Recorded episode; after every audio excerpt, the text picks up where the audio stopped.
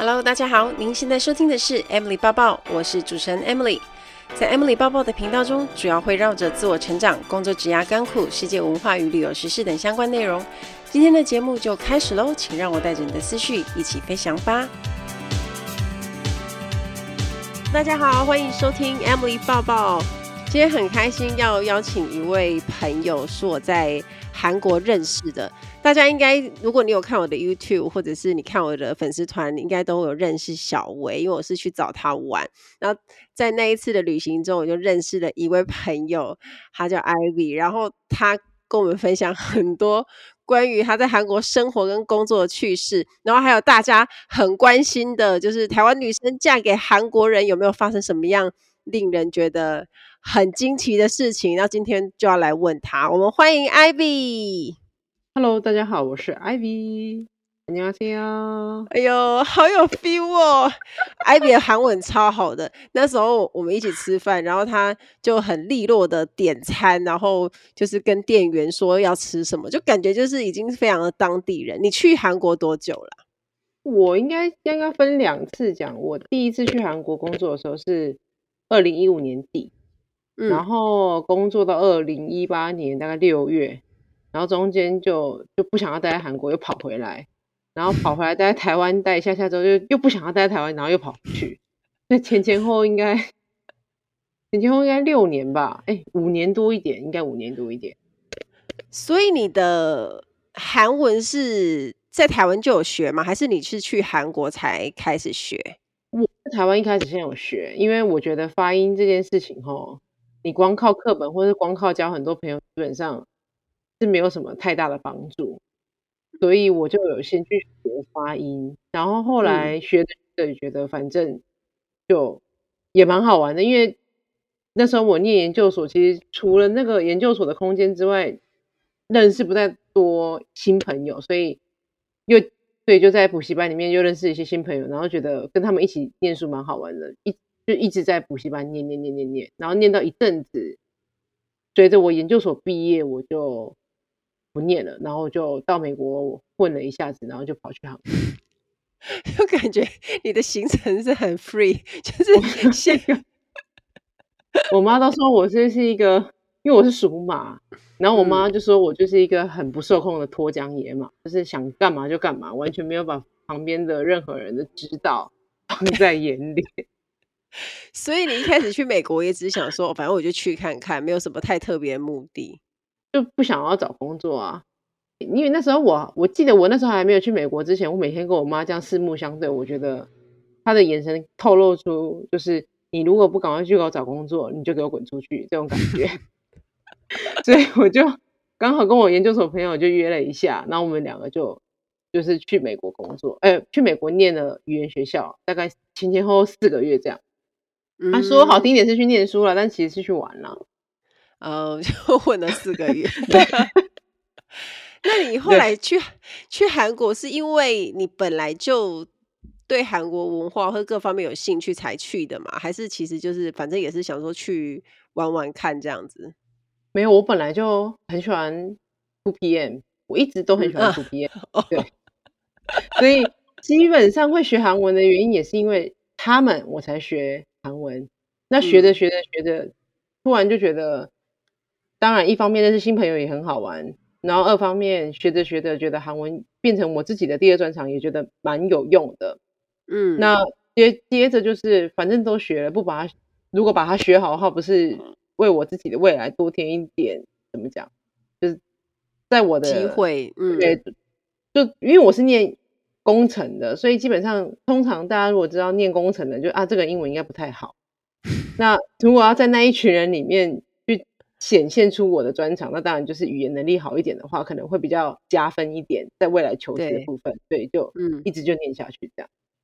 哎、嗯，那你你什么因缘际会，就是在韩国就长期工作？一开始应该是，其实基本上我跟小薇认识也是在第一间公司面试的时候，他刚好就住在我隔壁。哦，所以然后我记得我们，因为那时候我也不太会，应该是每个在台湾学韩文的。的人都会有一个共同的特点，就是你学了，但是你不会讲；你学了，但是你看不懂。对，所以那时候我去的时候，基本上我的韩文也不好。那我们两个那时候面试的那间公司，基本上它的整个业务内容只需要讲中文，然后嗯，如果然后也可以讲英文，就是如果你英文够好，你就分配到讲英文的组；如果你英文不太好，那你可能就分配到讲中文的组。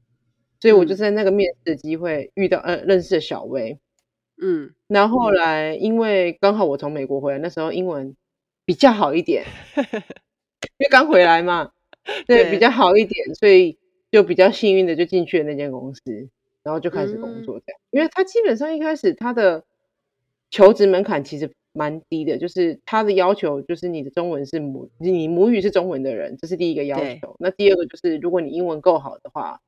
那就是加分。那你会不会韩文？其实基本上没有关系，因为你的工作内容其实是用不到韩文啊。反正就是用你中文的中文的技能而已，这样。对对对对对。然后那一个组的组长基本上英文都很好，所以大家都用英文沟通，没不太有人用韩文沟通。那基本上韩文是不是要很好？那就不是一个就是先决条件这样。可是问题，你在韩国公司工作，即便你们工作上讲英文，但还是会有蛮常，你会听到同事之间一直在韩文来韩文去吧？还是肯定的啊？对啊，那不会，或者是没有那么好。当下就在生活的时候，不会觉得不太方便吗？嗯，我觉得不太方便。那时候我觉得我比较不太方便的一点是，我这个人就是有好奇的事情，我是忍不住的人。所以当我旁边的人在讲韩文，就是一定会有韩国同事嘛，一就大家英文再怎么好，基本上还是会有韩国同事。那韩国同事他们自己私底下在交流的时候，那我就会很好奇他们都在讲什么。然后我就越来越好奇，越来越好奇，之后我就觉得不行，那我还是要去学一下。可是你说在韩国上补习班，我觉得那是一件蛮难的事情，因为你去报补习班，你跟一群外国人去学，在韩国学韩文，我觉得。有一点荒谬，因为我就已经在韩国，还要花钱去学韩文，我觉得很荒谬。然后基本上那时候我妈是不赞成我去韩国的，所以我身上也没有什么钱，对，那也不可能去报语学堂啊，因为我就是已经在工作了。所以我就那时候，我记得我做最最愚蠢，但是也最成功的一件事情，就是我就很懵懂的去了那个网络书店，然后买了一本韩文书，那我就报了那本书念了一年，然后就成长了，对。这个故事告诉我们，可以买一本书就可以花一年。可是，我很认真跟我的上司对话，就是我的上司伊文，他跟我讲英文，我还是很认真用我的韩文跟他们讲。那这样对对答，就是我觉得讲，我觉得语言还是有一块非常的重要，就是如果你不怕丢脸，你的英语你的语言就可以学得比别人好。那那时候我也不怕丢脸，我也不怕讲错，那就是反正我就讲了，啊错了他就会纠正我啊，如果他不纠正我，嗯、当做可能就是我们交情不够好，或者是他觉得反正你就是外国人，我也没有必要纠正你，嗯、对。但是还好我遇到的上司或是我的一些韩国朋友，他们都会说你这句话这样讲会会让会让听的人会比较不舒服，你可能要换另外一种方式讲。那这样子前前后后对答如流的情形下，加上我那本书，就对。所以花了多久才算是可以流利的讲话？我大概应该花了一年多一点哎，一年多。嗯、对，因为说真的，你在当地你有很多的时间可以讲，除了跟同事，然后你去买东西呀、啊，或者是你去交的那个新朋友或者什么，应该都是会讲到的。所以在当地，就像你说，不可能去上补习班，太白痴了。你就已经在那边生活，啊、最快的方式，要不就。跟同事恋，要不就交男朋友。交男朋友也是蛮有帮助的啦，就在那一年里面。对对，就也也顺便交了 男那个韩国男朋友。对对对，可是就是我自己觉得机会要自己找，因为我那时候在韩国的时候，基本上很多人他们是跟我一样拿 Working Holiday Visa 来，但是他们其实是拿那个 Visa 去念语学堂。哦。但我没有，因为我那时候就觉得，反正我要念语学堂的话，我可以等我 working holiday 的 visa 到期了，我再去念就好了。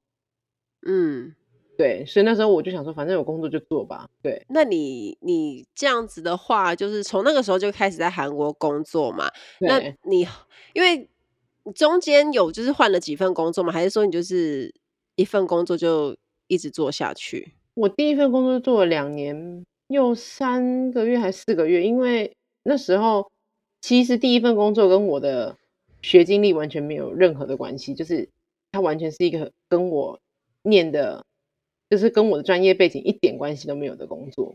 那那时候我也想说，那不然就干脆不要做，就做一年到了就不要做。可是后来刚好我那时候的长官他就问我说：“我帮你换签证，你就不要再拿 Working Holiday Visa，就是你可以拿就是 Working Permit，你可以我不可以帮你换工作签证，你要不要？”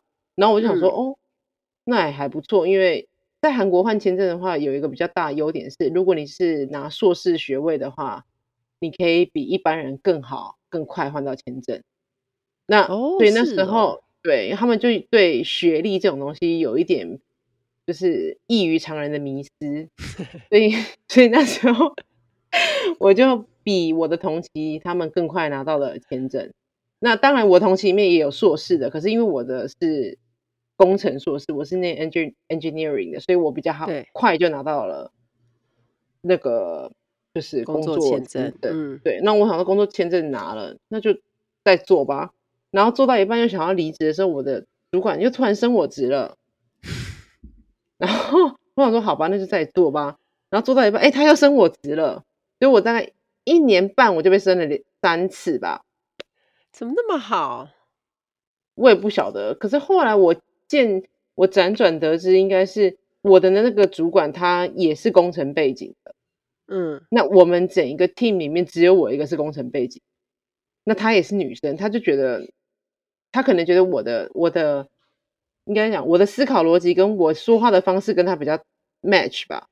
对，虽然我本人不这么觉得，嗯、但是他可能这样觉得啦。对，而且又跟他那个背景相同，然后他可能想说你的工作能力也好，所以就直接升你升得很快，这样。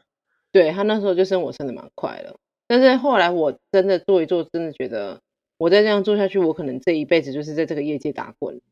嗯，那我。念那六年的书好像有一点浪费钱，所以我才想说就就果断的辞职。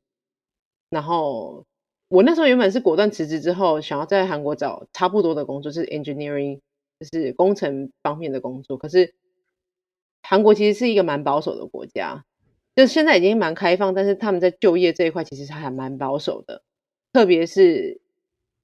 某种特殊领域，例如说像工程领域啊，或者是像土木建筑，或者是就是比较像台湾在这个方面也是比较保守的领域。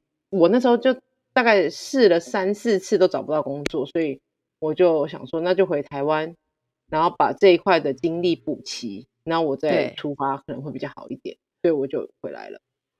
哦，你就是因为这样回来做一阵子，然后再回韩国继续找工作就对了。对，我，我那时候就应该是这样讲，我对我自己未来想要干嘛，还那一条路是还蛮明明确的。可是我如果想要走那条路，我可能会想尽各种方法去想说哪一种方式是可以让我去达到我想要的目标。所以我那时候想一想，我在这边与其浪费时间花钱，我倒不如先回台湾把。那一块精力补齐之后，拿那个精力回来找，搞不好会更快。嗯，而且搞不好找到更好、更配更高的。嗯，对，所以我那时候就回去。哎，那你后来就是在韩国的大公司工作啊？因为我我那时候去韩国的时候，就听小薇讲说，你们的工作压力非常的大，然后每天都要。忙到很晚，他说 你根本就没有什么时间看 LINE，然后你可能可能就是 两三天就是回复一次讯息，两三天很快，我告诉你。对。然后我就想说，哦，那应该是真的很忙。那你在韩国这样前前后后也工作，就待了五六年啊。然后在大公司里面，啊、我们看韩剧都觉得，哇塞，好像是工作压力很大。那你自己的体会是什么？有没有什么那种在韩国公司工作一定要懂得生存技巧可以分享？我觉得应该说要分两个。如果你是已经在韩国有工作经验，可是你不是在。韩国的 local 公司里面工作，就不是在韩国本地的公司工作的话，那你现在想要换成韩国公司，就是里面真的是真的就是以韩国人为主的公司。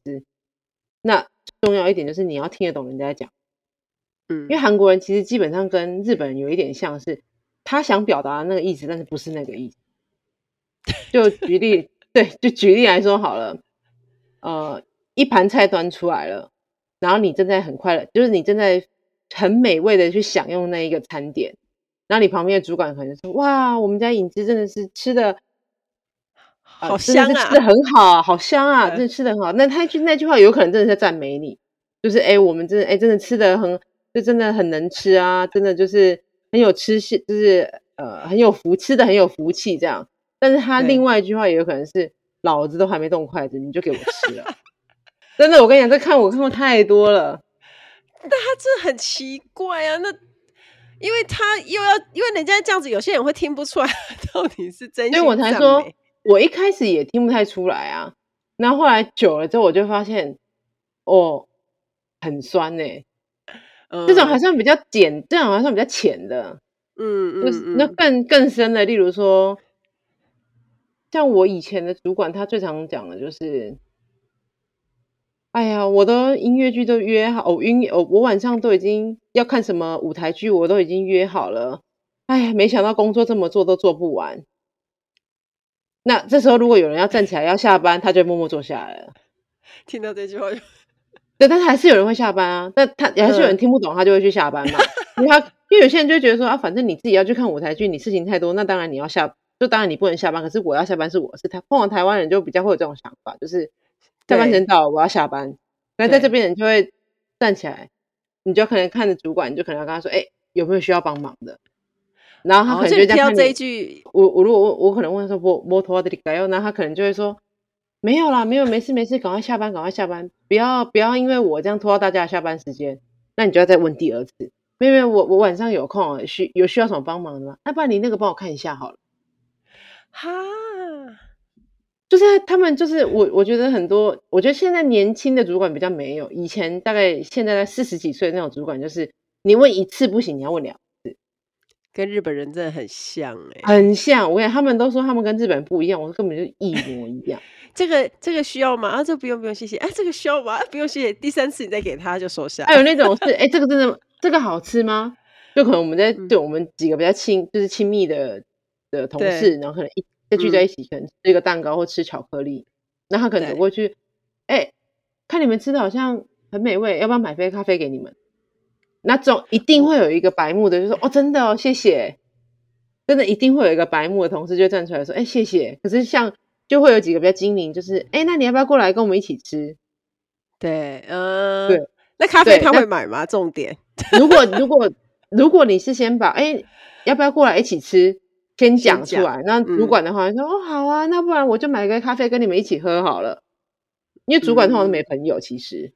但如果有一些人就会说：“哦，真的吗？要买咖啡给我们喝吗？”那主管当然会掏钱去买，但是他心里面就可能就会干得要死，就是想说我连巧克力都自己吃。这种话女主管、啊、女主管超多的，嗯，那种女主管比较多。好，这其实是你就言下之意跟那个背后的意思就要判断的很清楚，而且他还会搭配他的表情啊。有时候有一些比较真诚的，就纯粹赞美，就像你说，他可能看起来会就真的是。赞美你说就是你很有吃相啊，很有福气。他的脸应该就是是会笑嘛，然后看起来是正常的，就是很正常的脸，就是一个非常非常正常的脸，正常到你会认为哦，他可能真的在赞美我，但他的言下之意其实不是那个意思。哇，那那真的很难，因为你可能就是要察言观色，你当下可能就要判断说那个氛围跟你对他的了解，他比较可能是在讲什么。对啊，所以。像我们在职场待久了，很多人就组长主主管最常讲的是啊，一个呛人气不错，就是 就不就是没有那个不懂察言观色，嗯，对，就是不要不要跨人马马线马线，对对，哇塞，就很好笑。还有最近我可能听到比较更难懂的是，我最近有两以前同前公司有两个同事，他们就是社内情侣，所以他们结婚了。嗯，那我的另外一个组的组长，他就看着那两个社内情，因为女生其实蛮漂亮，那女生其实她鼻子有动过刀，嗯、那男生长得蛮帅，但男生比较黑，对对，但是基本上他们两个就是颜值算是蛮高的，高的，嗯，对，但是比我们看得出来，就是因为我那时候我那句话我其实也听不懂，后来我回家我问我老我我其实问我老公，因为我主管那时候说。他就跟那个女生同事说：“哎、欸，你们两个以后有打算什么时候生小孩吗？然后我那个女生同事就说，哎，还没有打算呢，因为他们还蛮年轻的。然后我主管就说，我觉得你们以后一定要生儿子，你们生儿子出来一定会惊为天人。然后我就想说，我那时候真的我就听不懂，因为我真的听不懂，这是上上个月才发生的，我真的听不懂。然后我想说，哦，那可能就真的是赞美吧，因为毕竟男的帅，女的美，就是生儿子可能真的会惊为天人。嗯，然后，然后我就回家问我老公，我说：“哎，我组长今天讲这件事情，哎，你这他，我组长竟然还会这样赞美人，哎，好神奇。”然后我，我老公说：“他是在挖苦人，好不好？”我说：“你怎么知道？”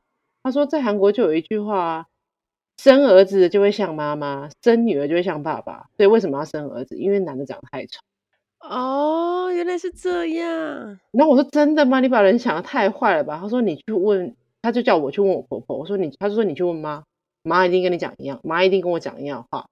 我说真的哦，那我就问我婆婆嘛，我就说啊，对啊，韩国人就是，如果你生女儿，女儿基本上就会像爸爸啊；如果你生儿子，生儿儿子基本上都会像妈妈。那如果某人跟你说，哎，你以后你们一定要生儿子，生儿子出来一定会惊为天人，代表就是老公其实长得不怎么样。哇塞，那那这样韩国韩国整形不是很普遍？那要是两个原本都长得不怎么样，他们的祝福我就很难。我不知道，我那时候听完之后，我就觉得你们，我我那时候就跟我老公说，你们这些虚伪的人，就，就是要讲表面话，但是又不能讲的太明显。我那时候听完之后，我想说，哇，原来还有这层意思。Maybe maybe 可能是真的是。我们把人想的太坏了，他可能真的只是单纯的想要赞美，但是我老公说，基本上在这个比较险恶的社会里面，对，你不要把事情想的太好，太简单，对，不要把事情想得太简单。这很累，因为像比如说，因为 Ivy 应该也是很直来直往的人吧，就听他讲话跟，跟虽然我跟他认识不是很深，但是听他在对话，就是有什么讲什么啊。而且那时候小薇还特别跟我讲说，你一刚开始去就是在职场工作，你好像对那个敬语这个东西，你好像也没有一直很长的旅行的，就是我一以前没有很长旅行啊。对，然后我就说，怎么可能在韩国都那么注重辈分，然后也有很多的规矩。虽然外国人好像就是外国人，可是你想要在大公司里面生存，就是你还是要很懂礼貌吧？对，可是因为基本上，呃，我目前为止待的公司，除了除了两间之外，其实其他都是外商。那外商其实他们对外国人，虽然我在外商里面只有我一个外国人啊。但他们对，就是内部的人，其实他们对外国人的包容力蛮大的。例如说，我可能讲的话讲到一半没有讲，哎，可能少了一个敬语，那他们可能觉得，啊，那就外国人没什么。对。可是当我们对外是对客户的时候，那那个当然就不能少啊，就是因为他如果对客户的话，就是不能少。嗯。那像我接下来我要进去现在集团的那个子公司，他们就是算是韩国里面比较保守的企业。所以我老公每一天都很担心说，说我真的很担心你去里面讲话会不会得罪到什么人？你可以把你心里面想要讲的话全部都吞下去，然后想一想再讲吗？我说好，我尽量。他说你就想他们就是你的客户，他们就是你的贵人，你就是把你想要讲的话都藏起来，然后讲百分之十的话就好了。对，不要讲太多，很怕你 祸从口出。我很常就是那种。一个就没觉，但是可能我的主管就会说：“哎、欸，你可不可以帮我把这个资料整理一下，传给我？”我就会说：“我现在很忙哎、欸。”我可能就说：“我现在很忙哎、欸。”然后我老公就会说：“你真的是一个很没有规矩的人，你到底有办？你到底怎么有办法生存到现在？”然后我就说：“以我卓越的专业能力。”然后我老公就说：“你接下来换这间新公司不可以这样子，因为那里面。”卓越的能力不是重点，重点是你会不会做人，人际关系的生存能力。对，所以很多有韩国最常流行的一句话就是：你在企业里面生存的好，不见得你是拥有最卓越的能力，嗯，而是你认同做人是是不是比别人更圆滑，比别人更缜密，比别人更深一层的去思考。这个这个一定的啊，在台湾也是吧，我我在想，就是除了外商以外，但是像就是比如说像台湾的企业也是啊，就有一些人他可以升职升的很快，不见得他是那个领域跟他的那个工作能力最好，啊、可他可能很会做人，对对。可是我就觉得这个这个的问题就卡在台湾人的会做人跟韩国人的会做人又又又有点不太一样，不一样，嗯，对。所以在这个文化里面，你要到。会做人到底要怎么样做才叫会做人？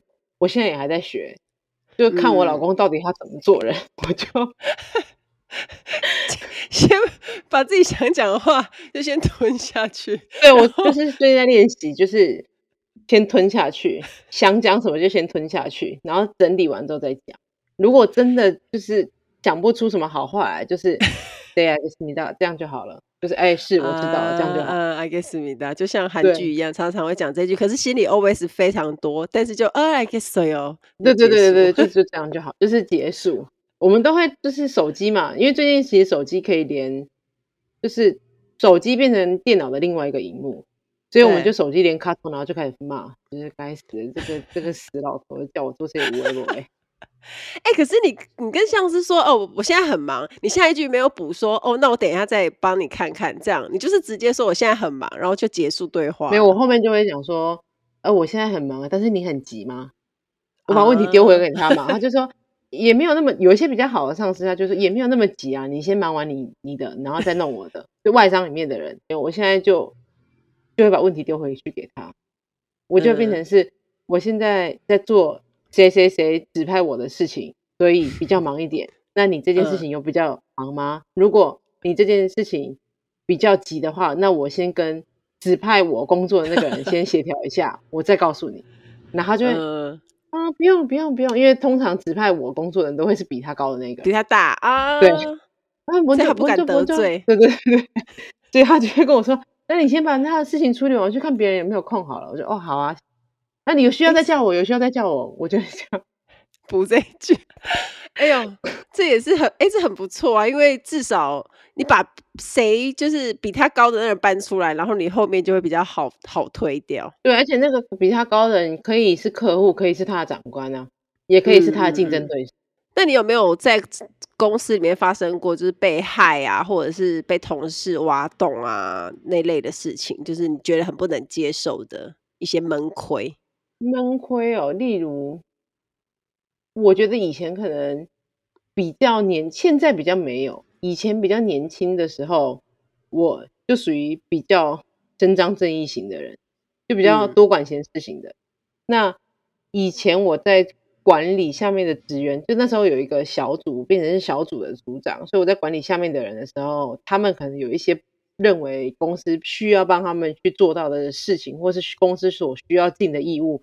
但是在他们的立场上，他们并没有认为公，他们并就他们认为公司其实没有尽到这一方面的义务的时候，我就可能会去跟我的长官去申诉，就是哎，嗯，目前有这种的申诉状况出来，那这个部分我认为其实是公司需要去照顾到的，那这个部分好像没有被完善的去照顾到，那我我觉得这个东西可能需要处理，那我主管就可以，我我那时候主管就会把我关起来。就是带我去到，也不是关起来，这样讲好可怕哦。就是小会议室里面，对，然后就两个人就开始 one on one meeting，他就会告诉我，你以为你是谁？嗯，公司如果没有照顾到这件事情，代表公司就是不想做啊。你怎么那么不不会看人家脸色？你应该要在你的那个职职责里面去告诉他们，为什么公司不行，为什么公司不做，为什么公司没有办法做到这一块。你的角色应该是去说服他们，去了解、去理解，然后就算公司没有办法帮他们做到这一部分的照顾，那他们还是要尽他们义务去做好他们的工作，这才是你的工作。你凭什么告诉我说公司为什么要帮他们做这些有的没？然后可能就关两个小时起来，然后真的就会用三字经骂，就喊那个哈，那你当下不是觉得哇塞？那那是我韩文不好，所以我也听不懂。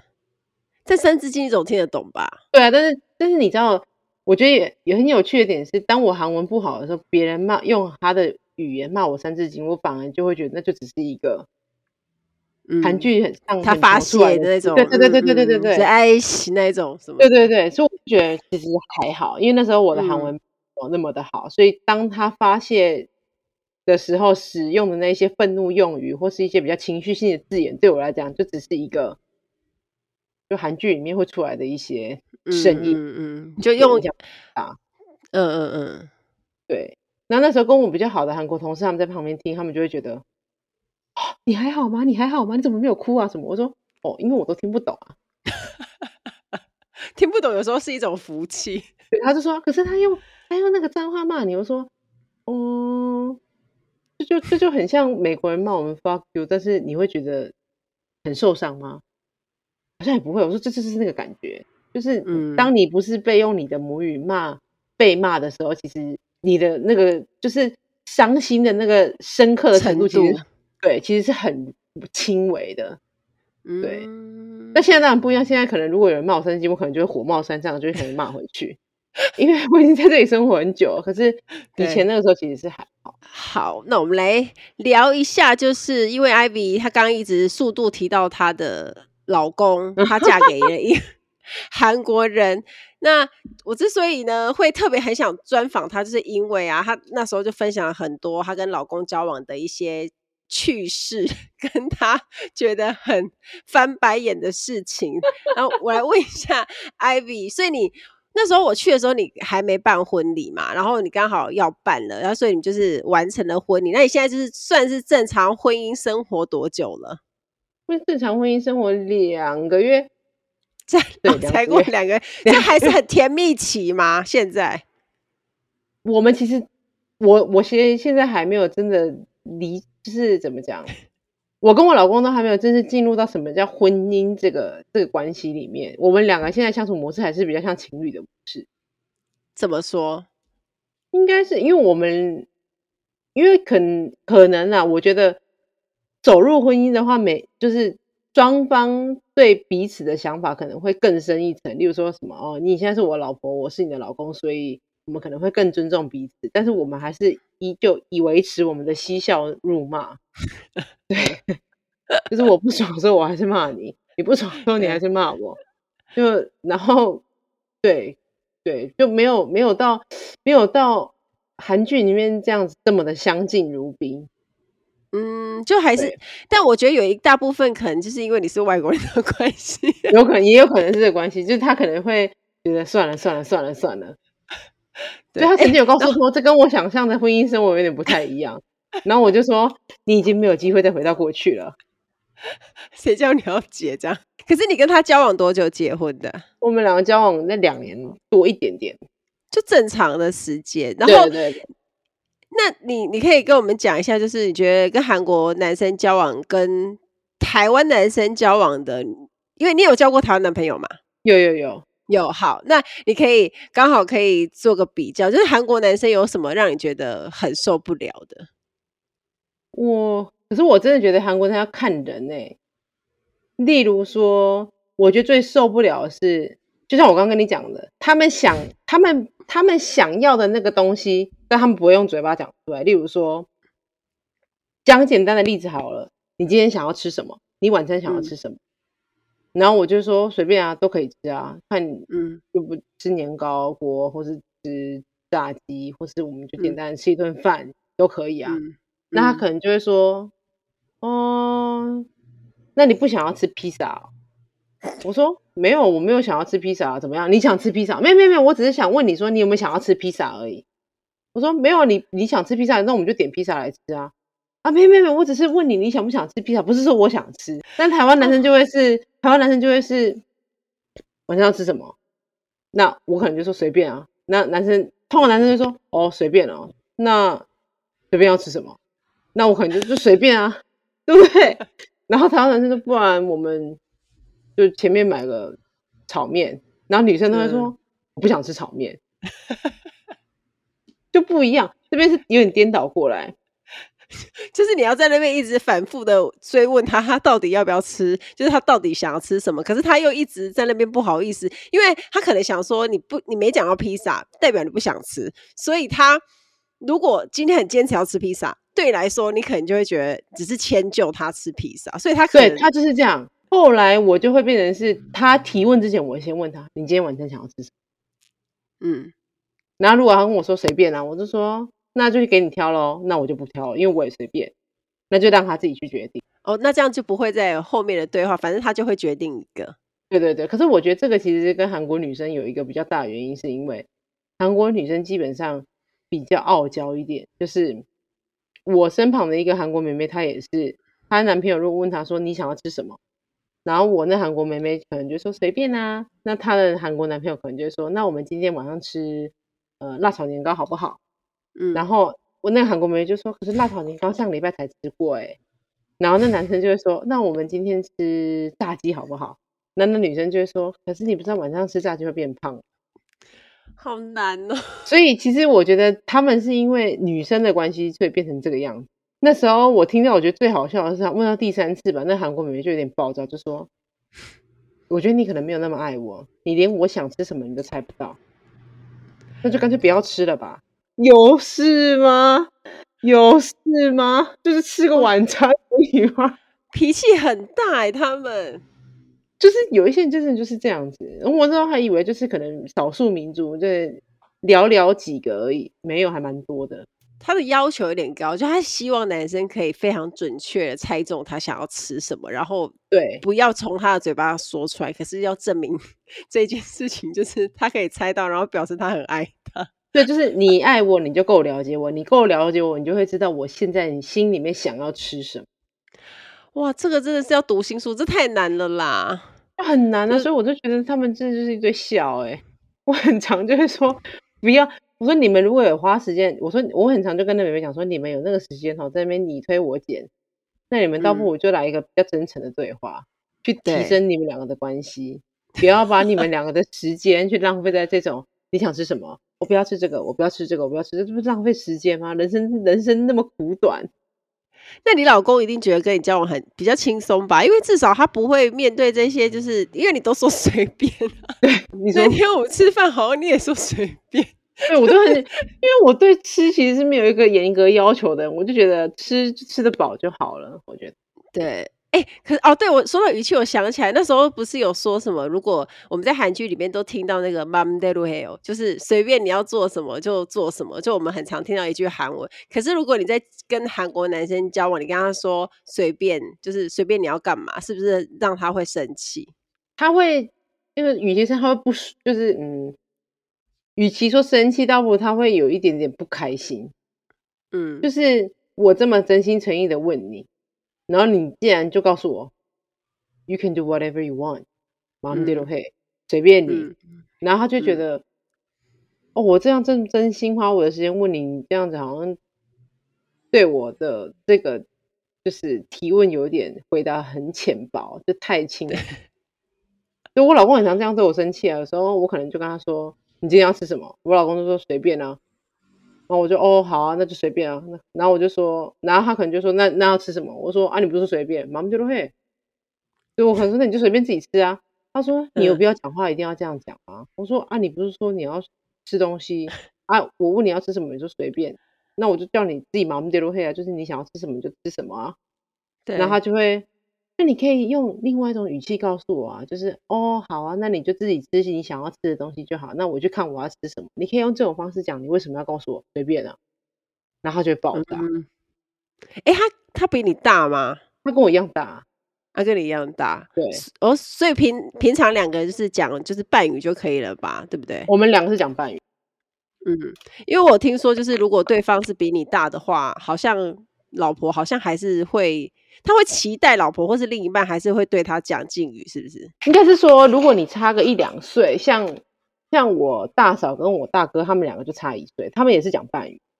嗯，就是其实两个人都无所谓的话是没有关系。可是像如果你的老公跟你的，就是例如说老公大老婆十岁，他们两个中间有十岁的差异，那这基本上他们就百分之八九十应该都讲敬语。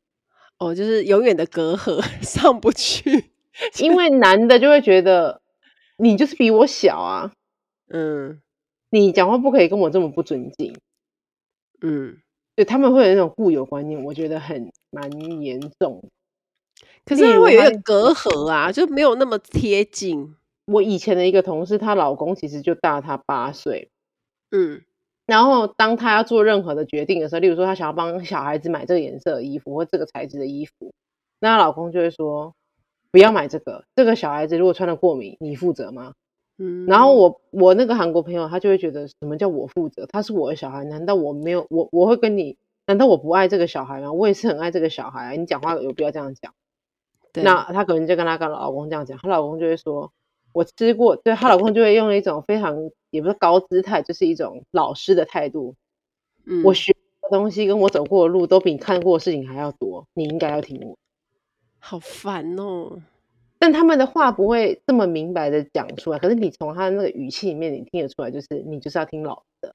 然后我就有时候我觉得，哦，就会有那种感觉，而且而且会催回家。通常老公比较大的话，对。听到就催老婆回家，哈哦，觉得这样好，其实就听起来蛮不舒服的，而且他们蛮常发号施令，就他们的男生是很常就是给指令啊，或是发号施令，因为他们比较大男人，对不对？所以，对，如果如果你老公在生活中这样子对你啊，你会因为你自己也是很有想法的人，你会忍下来吗？还是说你会直接就开枪他？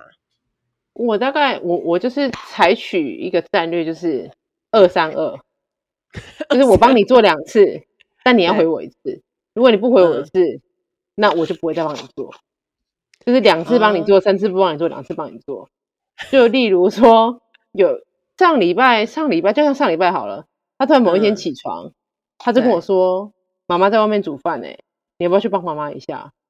然后我就说：“那你为什么躺着？为什么是我要去做？帮妈妈弄东西不是应该我们两个要一起出去吗？为什么你躺着？”他说。可是我昨天加班加到很晚，你帮我弄一下。我说好，但是你下一次讲话的时候，你应该是要告诉我，我昨天加班加到很晚，所以我现在想要多休息一点。你可不可以先去帮我帮妈妈弄？我等一下再出去帮你弄。话应该是要这个样子，而不是说，哎、欸，你可以去帮我帮妈妈。我想说，那是我们的妈妈，又不是只有我的妈妈。然后就这样子，我就出去弄啊。然后后来就躺在里面，他就跟我说，他突然就叫了一句说，我想要吃泡面。然后我就说。你想要吃泡面可以，但是你应该要出来外面告诉我你想要吃泡面，而不是在床里床上躺着告诉我说：“哎、老婆，我要吃泡面。”我不是你的佣人，我不是嫁来这里帮你煮泡面的人。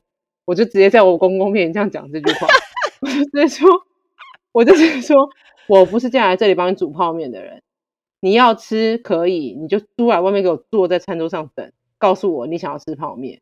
然后我婆婆就看到，然后婆婆就说：“煮东西给你吃，你还给我躺着。”爸爸妈妈在外面吃饭，你还给我在房间里面躺着，这成什么体统啊？然后我就大喊，我就说，你到底要不要出来？你到底要不要出来吃？然后后来他就默默走出来，不要生气啦，不要生气啦。我说我没有在生气，我只是觉得你很白目而已。他说你看你就是在生气，你看你就是爱生气。对，然后所以之后那一天我就帮他煮完泡面之后，那一天跟隔天所有的碗跟所有的。清扫，就我就全部叫他去弄，他就自己会去看，说我来洗碗，然后就会继续去洗碗。对，那时候看脸色，因为再不去洗，可能就会很完蛋。对，所以我才很有时候就会，因为我另外一个中国朋友，她也是这样教育她老公的，嗯，所以也不是教育她老公，就是他们两个的互动模式是这样。我真的觉得，当你就是我们嫁过来，当然也不是说。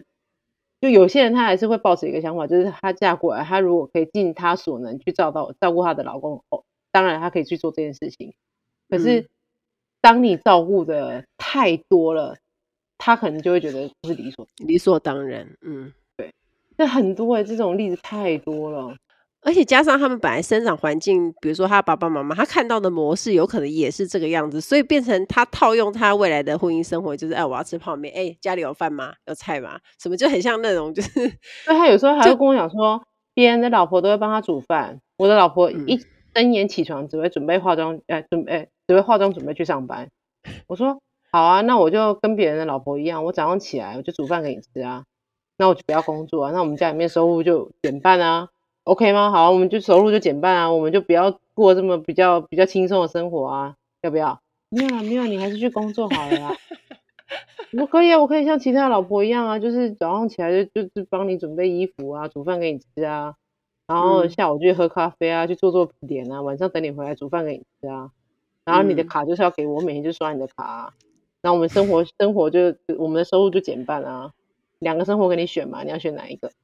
没有啦，没有啦，你还是去上班好了，你去上班，你去上班。我们都要有自己独立独立生活的能力。我说对没？那你就不要讲那些垃圾话。对，他就有被我教育到，觉得嗯，对。哎、欸，我觉得这很棒哎，因为你趁机就是也让他知道说，就是我觉得那也是一个文化上面的冲击，跟就是在婚姻上面就是不太一样的模式，然后也让他顺便学习。对，而且因为我们两个其实一开应该。我一开始讲这些话，其实他其实蛮抗拒，他就觉得没有必要把话讲的这么的现实，或讲得这么的难听。所以我们以前其实，在交往的时候很常吵架。嗯，就是我只是请你去帮我做这件事情，有这么困难吗？你为什么要当的好像妈妈或老师一样说教这么多？嗯，然后我们就会吵架。可是后来我就会告诉他，我嫁给你来这里，我我是因为爱你，所以我。嫁给你，我跟你交往，我嫁来韩国，我等于我不要讲牺牲啊，因为毕竟其实是两个人相爱，然后决定去住在某一个人的国家里面，然后住一起，这其实不归属于任何就是任何一方牺牲的问题。可是我我每次跟我老公讲说，你应该是要去，我并没有认为我牺牲我自己在台湾的生活嫁过来给你，我只是认为我喜欢你，我想要跟你在一起，所以我在这边跟你在一起。这是一种我尊重你的方式，可是你也要找到你的方式来尊重我。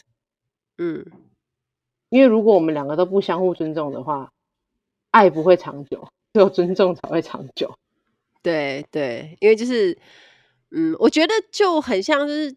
我觉得不管是不同国家，或者是就像比如台湾人跟台湾人结婚，他还是像队友一样，就是两个人都要做好自己分内的事，或者是说都要付出自己该做的，啊、而不是说好像之前就有人在讲说什么，哎、欸，你可以帮我顾，哎、欸，就女生很喜欢说你可以帮我顾一下小孩嘛，可是好奇怪，小孩明明就是两个人的，为什么为什么要这样子讲？明明就是你也应该要顾我们的小孩。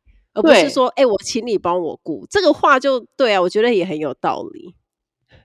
那你你看哦，你跟你公婆住在一起啊，那传统我们看到那种什么很传统的韩国家庭，然后看韩剧就觉得公公婆婆是可怕的生物，所以你的公婆是很严格的那一种吗？还是他其实是还蛮开明的？他们还蛮开明的，因为我觉得我婆婆她。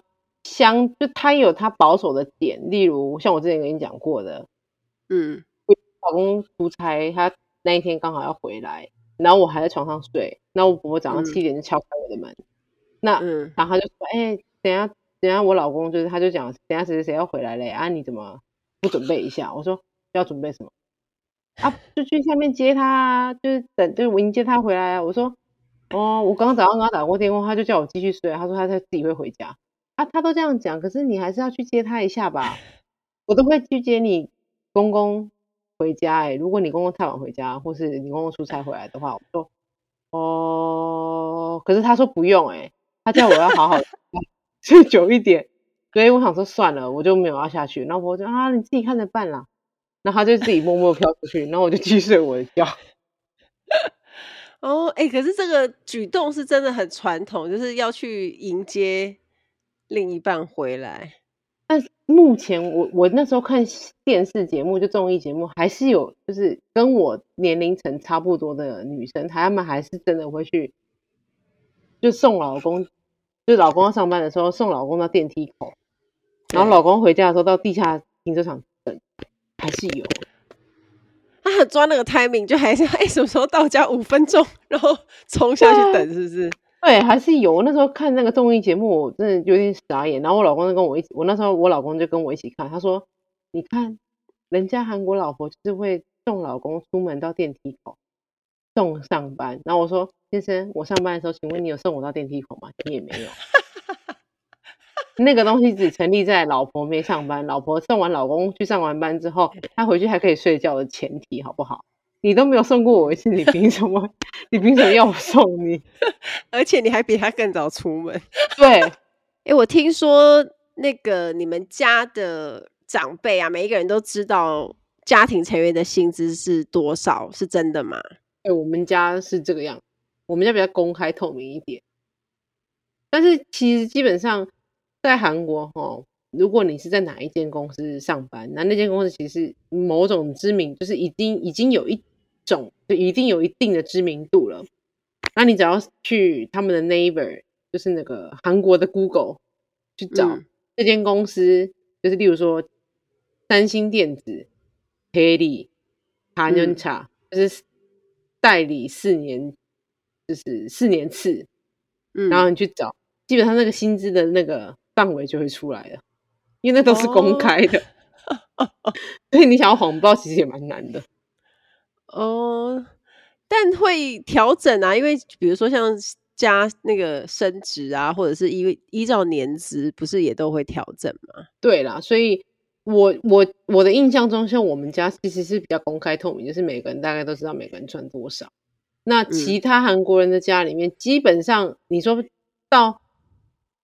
很精准，可能不一定，但是大概赚多少，其实是大家应该都知道。就以我认识的韩国人们，他们其实都还蛮公开的。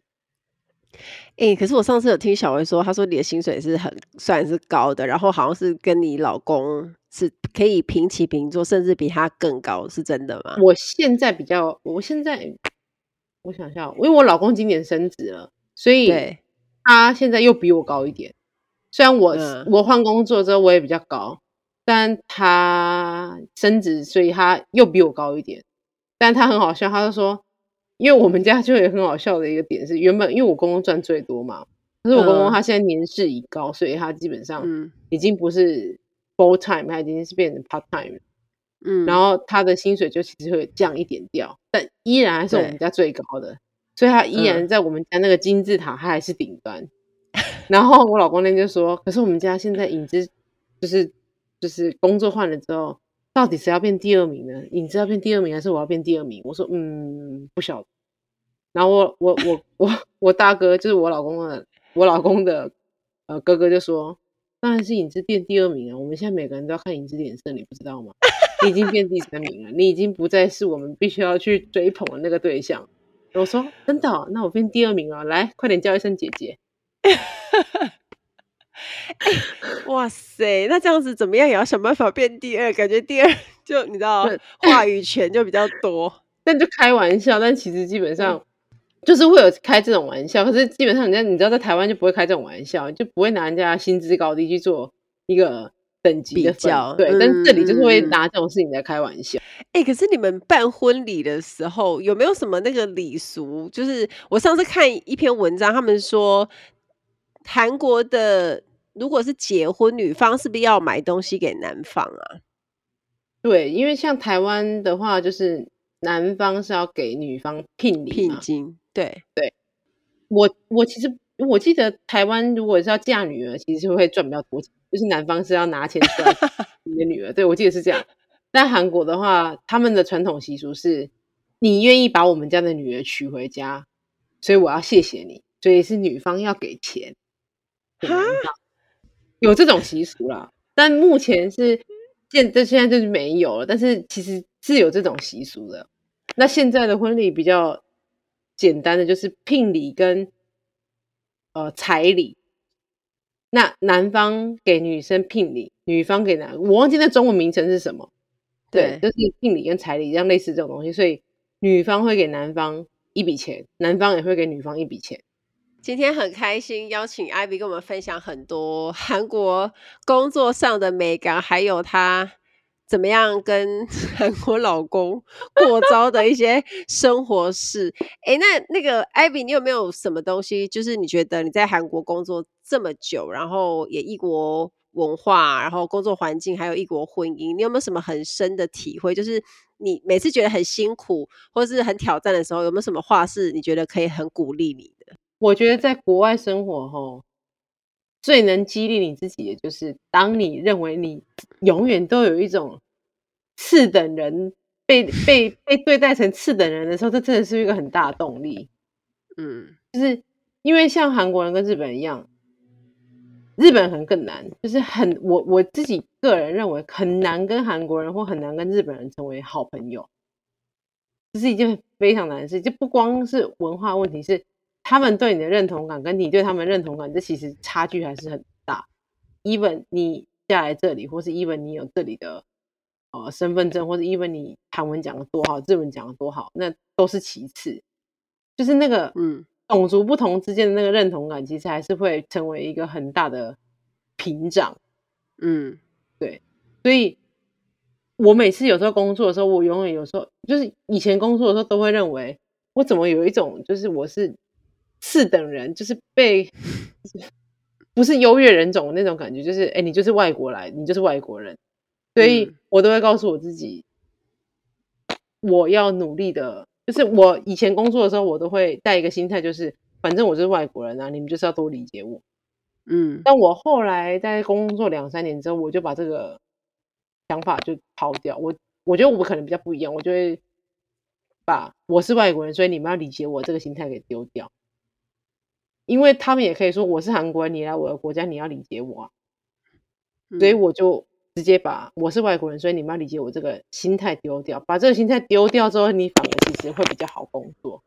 嗯，因为当别人不理解你或是不认同你的时候，你不会因为他们的不认同或不理解变得失落，嗯，或变得没有自信。你只会认为哦，我就是跟他们不一样，嗯，但是你不并不会去贬低你自己，嗯，所以。如果在听就是这段 podcast 有在韩国工作的台湾人，或是你未来想要在国外工作的台湾人的话，我觉得还是那个心态，试着把那个心态丢掉，可能会成为一个你自己成长的一个动力吧。我觉得。哎，Ivy，你是不是有一个 YouTube 频道是在讲韩国生活的？对，我有，我去年开始有经营一个 YouTube 频道，介绍那种。除了首尔以外，大家来韩国观光还可以去哪里？哎、欸，这很好啊！对对对对对，就我跟我老公固定在两三个月会去国内旅游一次。那、嗯、那个可能会去南部，可能会就是不会像是去釜山、去大田那种比较大家搭飞机就可以去的地方。嗯，嗯，那如果大家想要比较，就想要有一种比较不同的旅行体验，就可以参考我的 YouTube 这样。好，那他你的 YouTube 叫什么名字？应该打韩国人妻央。好，韩国人妻央，我也会把他的 YouTube 的网址放在我的节目的叙述栏。今天超开心，也很感谢 Ivy，让我们了解在韩国生活跟嫁给韩国人是有多么不容易的事情。那也祝福 Ivy 呢，就是未来在韩国的现代公司发展可以。稳稳的在家中居很高的地位，我尽量，我尽量。对，然后幸福的婚姻生活。谢谢 Ivy。